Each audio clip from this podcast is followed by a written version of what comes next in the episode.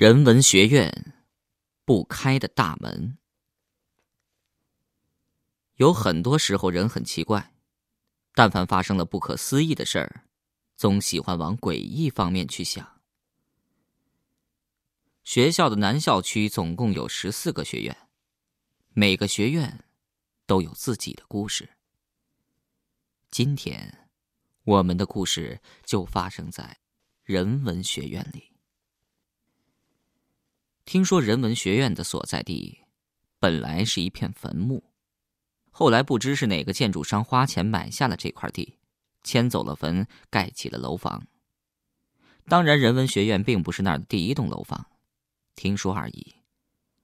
那里在建校以前有一个姓贾的富商的别墅，别墅里住的是富商的小老婆。至于富商和他的故事，已经无从考证了。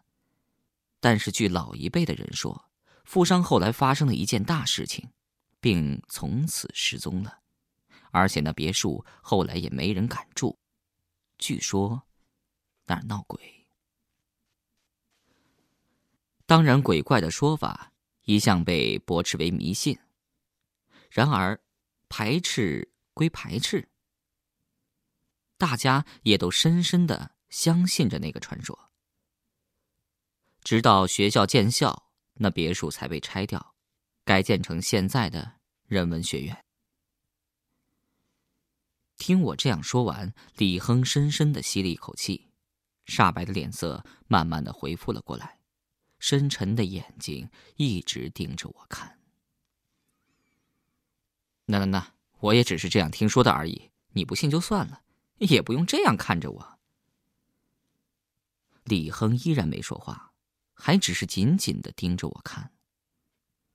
他手中的香烟丝丝的燃着，一直烧到尽头的他猛然感觉到，忙一把摔到地上。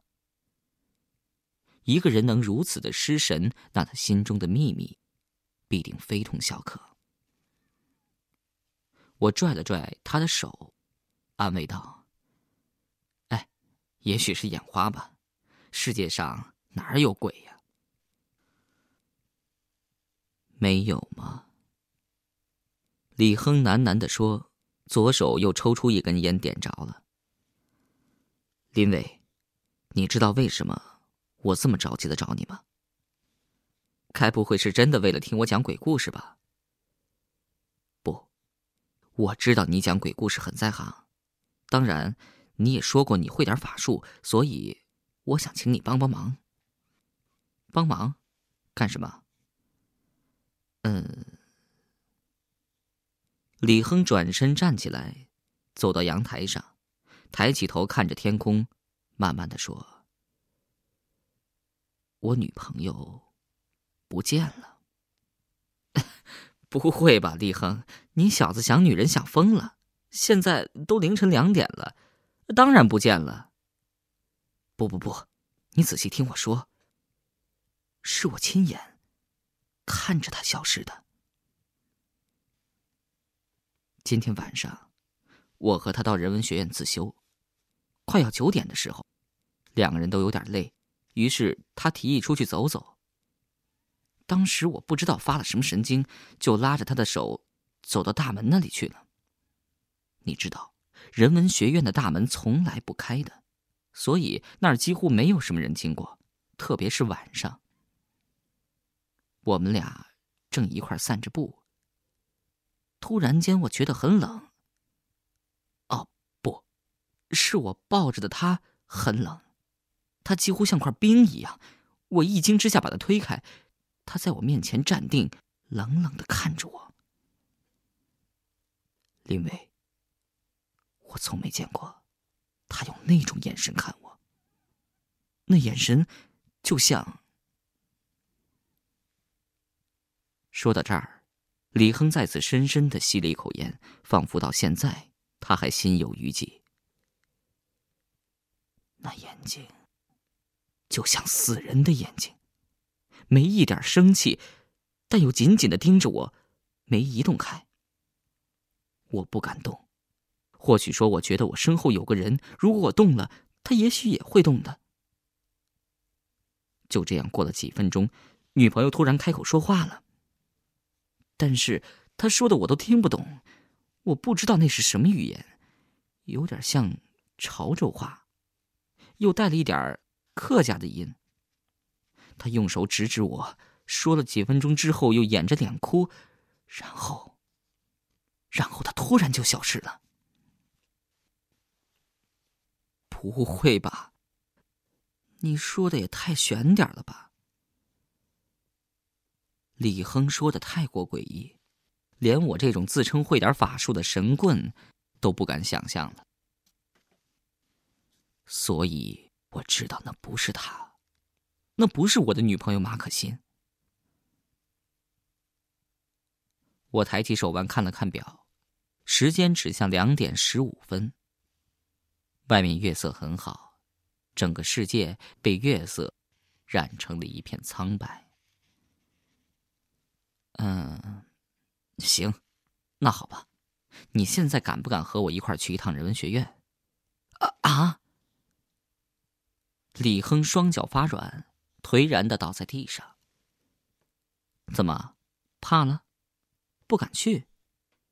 那你女朋友怎么办？还还是不要去了吧，明明天报警不行吗？李亨的上下牙打着架，不清不楚的嘟囔着。我说你傻了，警察会信你吗？要不，就是你根本不爱你女朋友。李亨在地下躺着，过了好一会儿，像是猛然下了决心。行，我和你去。学校的夜色真美，只是一路上李亨的沉默让我无心欣赏这美丽。很多时候，或许这就是天意。早几天我还听说李亨说要和马可欣分手，但是苦于他的温柔和爱自己的真心。想不到现在分手倒不必了，却几乎要永别了。如果事情真的像李亨说的那么糟的话，那马可欣八成活不成了。按李亨那样说，我突然有了点突发奇想。如果那鬼是假姓富商的小老婆，那也许是富商的老婆知道了他的存在，于是千方百计的要害死他。听以前那些老人说，富商失踪了，会不会是在老婆和小老婆的纠纷当中不幸被错手杀死的？可是我很快就推翻了自己这个推论。那时候，应该是解放前了吧？一夫多妻还算合法，而且男人的权威是绝对的，那女人能用什么借口来闹呢？还有更奇怪的是，既然人文学院造了这么大一个门，为什么总让它关着？莫非这里另有什么隐情？猜想终归是猜想，我也不敢随便的制造舆论，万一给随便安了一个宣传封建迷信的罪名，那可就惨了。李亨走到距离人文学院大门几十米的地方，突然间停住了，说：“打死都不肯向前。”他说他还是害怕，但是如果我能找到关于马可欣的消息的话，可以叫他立刻过去。我笑了他一句胆小，自己转身走过去了。人文学院坐东向西。我很奇怪这样的布局。从风水的角度来说，广东这地方应该是坐北向南，才能够趋阴聚阳，而且向西有点归西的意思。作为一个建筑师，即使自己不信风水，也最起码应该懂得这些。毕竟，买楼的人信不信才是最重要的。我走进大门，往里头看了看，里面一片黑暗，只有些许月光铺在地面上。大门的锁因为长时间没有打开，已经长满了铁锈。可是我竟然丝毫感觉不到阴气出现。按理说，这大门不应该关闭才对的。不关闭才可以让风山水起，方能抵消由于坐东向西带来的种种不利。唉，一声很轻的声音从我身后响起，我吃了一惊，忙转身喊道：“谁？”没人，只有远远的李亨在向这张望。唉，又是一声，这次竟然是从门里头传出来的，而且那声音明显比刚才大了很多，应该是女人的声音。但是和平常的女生却有很大的不同。平常的女生虽然比较尖。但是总不会像她那样，就像钢铁摩擦时发出的声音一般刺耳。我心里一惊，暗自念起了达摩咒，先把自己稳住，别让双脚的颤抖太过明显。我没转身，只是敢轻声的问了一句：“叹什么气呀？”唉，大门里还只是这一句。我转过身去，这时果见一个人正站在门里面。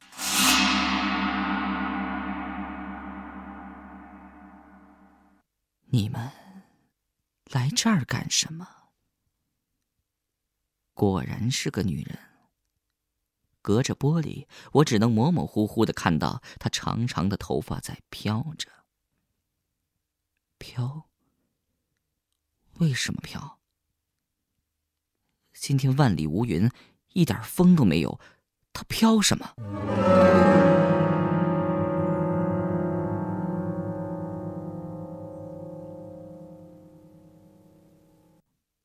我壮大了胆子对他说：“我来看看，这儿到底有什么幽魂野鬼在作怪。”那女人接着阴阴惨惨的笑了。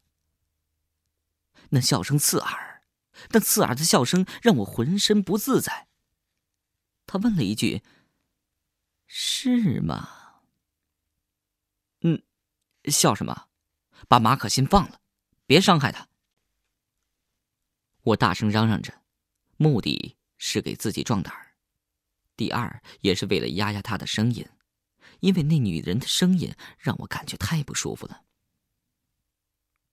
这时，李亨在远处朝我喊了：“哎，林伟，你干什么呢？和谁聊天呢？”我没理他，只是紧紧的盯住那长发飘飘的女人。他突然没有了声音，过了很久，猛不丁说了一句：“好，我让你见他。”只见他双手握住自己的颈部，用力往上一提，就这么生生的断了。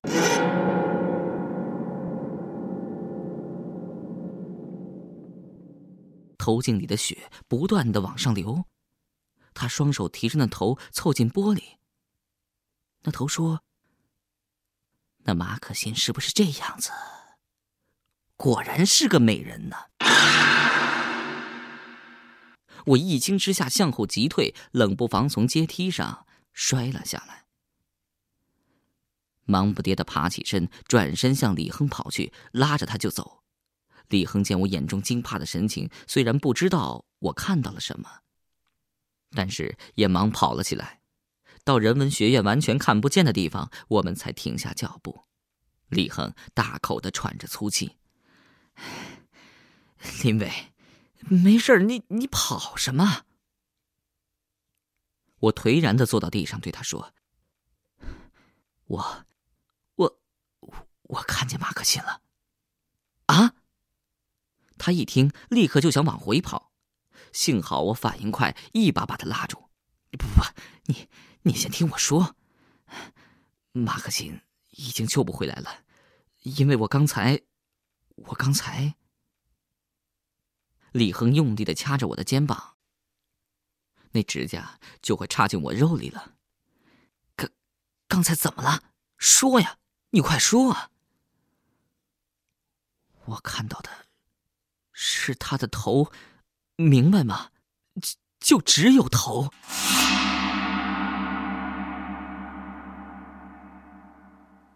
听我说了这么一句，李恒顿时像泄了气的皮球，坐到我身边。算了吧，不过也许是那女鬼的阴谋。呃呃，我是说，马可欣不一定就这么死了。啊，那，那我们立刻回去救她呀！李恒这一听又兴奋了起来。哎呦，我说你等等，现在回去也没用，我完全没办法。对付那个东西，那那怎么办呢？让我回去想想办法，最好是知道多一点关于你们学院大门的事儿。走吧。第二天虽然有课，我也决定逃了也就逃了。如果让这事拖上几天，到时候警察也介入，那事情就复杂多了。我很早就去了李恒的宿舍。去他那儿的时候，他还睡着，是陈鹏海开的门。既然他还睡着，那就让他先睡吧，要不他醒过来，也许又会难受起来的。陈鹏海见我这么早就来到，这是从没有发生过的事情，于是把我拉到一边和我闲聊起来。我把大概的情况告诉了他，并且告诉我千万不可张扬，因为说句不好听的，这不是迷信，是什么？陈鹏海听完之后，直直的看着我，好久才吐出一口气：“哎，林伟，如果我早点告诉你们的话，也许亨子他女朋友就没事儿了。”什么？你知道什么？那是一个学期前的事了。有一次我去学院的图书馆看书，很巧合，我看到一本夹在中国古代文学史中的日记。那日记不是很厚，就那么几页，却让我越看越害怕。里面写的竟然是八八届师兄的见闻和那时的一个很神秘的传说。什么什么？传说？不会吧？怎么说呢？哎，我之所以不敢说出来，因为那传说太怪了，所以我把那东西放回到书里去了，希望有能力的人可以解开传说的秘密。你小子，其他那些先别管，先告诉我是什么传说。嘿嘿。陈鹏海对我笑了两声，他从抽屉里翻出了一本笔记，递给我，扬扬手中的烟说：“我虽然把那日记放回去了，但是也抄下了几段我感兴趣的。其实现在要我说，我也说不准。哎，不如咱们回那儿去找找。”我接过他的笔记，接口说：“可是我没你们图书证啊。”你猪啊！叫李亨的图书证给你不就可以了？他敲了敲我的头。哎，知道了。哎，等他醒了再说吧。我现在先看看你抄下了什么。他嗯的应了我一声，就忙着上网了。我则拿着笔记坐到李亨的床边，战战兢兢的翻开了第一页，上面写着。八九年九月十号。现在已经是凌晨两点了，可是我依然没有任何的睡意。太恐怖了，学院门口竟然会流出血来。但到底是从哪儿流出来的呢？没人知道，也没有人敢去知道。可我明明看到在门口中间有一个满身是血的人，虽然模糊，可我肯定的是张雪。他不是失踪了好几天了吗？为什么大家都好像看不见他似的？